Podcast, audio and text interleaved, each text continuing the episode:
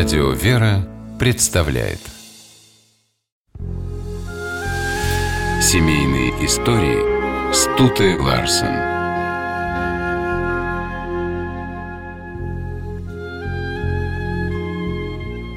Долгий брак и творческий союз Константина Станиславского и Марии Лилиной по сей день вызывают восхищение. Они прожили вместе 50 лет. Что у них было главным – театр или семья? На этот непростой вопрос они отвечали так – семья и театр. Юной Маше Перевозчиковой никто не прочил актерскую карьеру.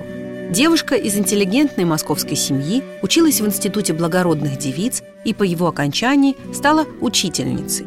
Но это было время, когда многие в России увлекались любительским театром. Машу тоже манили подмостки. Взяв себе псевдоним Лилина, она вышла на сцену и так провела свой дебют, что о ней заговорила пресса. Псевдоним не помог. Маша узнала начальство института, в котором она работала. С местом пришлось попрощаться. Служебная неприятность компенсировалась обстоятельством, которое определило всю дальнейшую жизнь Маши. В том самом спектакле она играла вместе со Станиславским. Он к тому времени уже был известным актером-любителем, что огорчало его родных. Константин Алексеев, это настоящая фамилия Станиславского, должен был продолжить семейное дело. Алексеевы владели фабриками по производству золотых и серебряных нитей.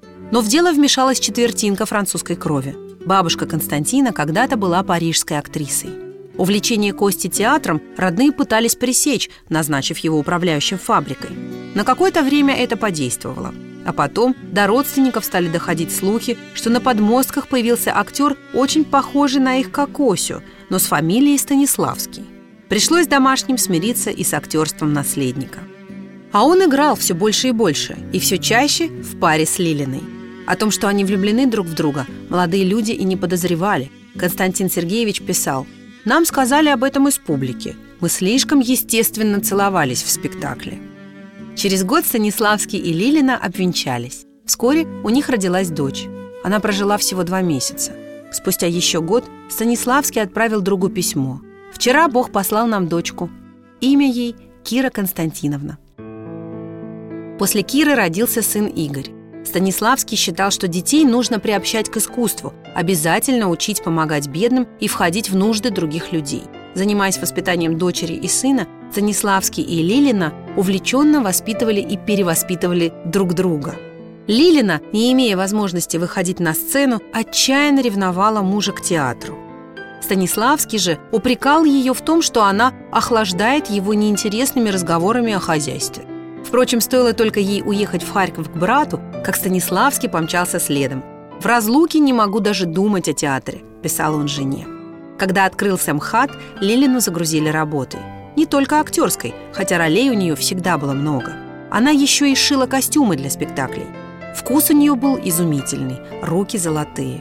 Несмотря на положение первой леди театра, Лилина никогда ничего не требовала для себя – даже завистникам было не к чему придраться. Больше всех это ценил Константин Сергеевич. «Ни секунды не сомневаюсь, что без тебя мне не прожить на этом свете», — говорил он жене. Она была единственной и главной женщиной в его жизни. Даже знаменитая танцовщица Айсидора Дункан, которая увлеклась Станиславским, потерпела полное фиаско. На ее предложение станцевать для Константина Сергеевича обнаженной он предложил позвать и Марию Петровну. Революция 1917 года стала для Станиславского и Лилиной настоящей драмой. Один за другим погибали родные, мучил страх за детей. От былого богатства и независимости ничего не осталось. Новые хозяева жизни беспокоили даже по ночам. Однажды с проверкой неожиданно нагрянул уполномоченный. Снять верхнюю одежду он даже не подумал, а когда Константин Сергеевич попросил его снять хотя бы шляпу, ответил «Не что у вас здесь иконы». Иконы в доме были. В комнате Марии Петровны находился киот. Там же хранились венчальные свечи. Спасение от ужасных реалий Станиславский и Лилина находили в любви друг к другу и в театре. В 1928 году МХАТ праздновал 30-летний юбилей. Со сцены Станиславский ушел с инфарктом. Больше он никогда не играл. Много преподавал и писал книги. Свой главный труд, работа актера над собой, Константин Сергеевич посвятил Лилиной, своей лучшей ученице – любимой артистке и преданной жене. А Мария Петровна в своих воспоминаниях писала так «Станиславский был человеком с большой буквы, а я с маленькой». Коллеги не соглашались с этим. Говорили, что она могла стать великой актрисой, но предпочла быть вторым человеком при великом первом. Это был ее добровольный выбор. Может быть, в нем и крылся главный секрет их долгой и счастливой семейной жизни. Семейные истории –